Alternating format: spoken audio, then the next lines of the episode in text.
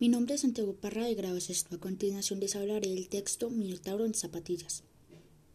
Escrito por Ezequiel de Lutri, que fue incluido en la antología Fabricantes de Sueños 2006. Finalista del premio Domingo Santo, ciertamente literario Alberto Magno de Ciencia Ficción por Sobre los Inmortales. Ha publicado Los ensayos para adolescentes, Guía Narniana para viajeros involuntarios sobre el universo, la guía de C.S. Lewis y Guía Tech. Ha publicado las novelas sobre la conversión sobre los inmortales, Todo queda en familia, Nunca me faltes, Malaventuranza y Alambre de púas, y los relatos Las tres brujas niñas. En 2017 ganó el premio Norma de Literatura. Resumen del libro Minotauro en zapatillas. Esta increíble historia comenzó cuando a Cristóbal lo expulsaron de una escuela de seres mitológicos por su mal comportamiento, pues al director de la escuela no quería recibirlo, por así decirlo, pero terminó estudiando en esta escuela. A Cristóbal lo expulsaron de su anterior escuela porque perdió el control, ya que su mejor amigo Tadeo lo insultó llegando a tal punto de destruir medio hogar.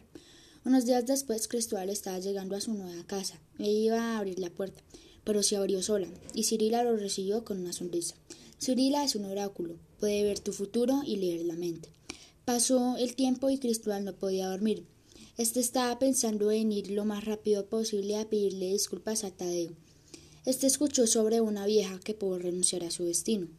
¿Pudo dejar de ser un ser mitológico? Cristóbal se quería convertir en un mortal para cambiar su destino.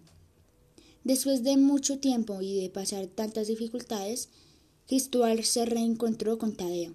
Ambos estaban felices y, y decidieron ayudar para cambiar su destino. Al final pudieron ser amigos y no permitieron que se cumpliera la profecía de ser enemigos a muerte. Tema central. El tema central es la amistad, porque Cristóbal nunca quiso hacerle daño a Tadeo porque eran amigos y nunca se rindieron en, en cambiar su destino, aunque todos les decían que era imposible. Al final lo lograron y pudieron ser amigos. Mi personaje favorito, el personaje que se puede destacar es Cristóbal porque es muy divertido y es como el que le pone comedia de la historia, porque también nunca se rindió y, a cambiar su destino de villano, y tampoco renunció a dejar de ser amigo de Tadeo.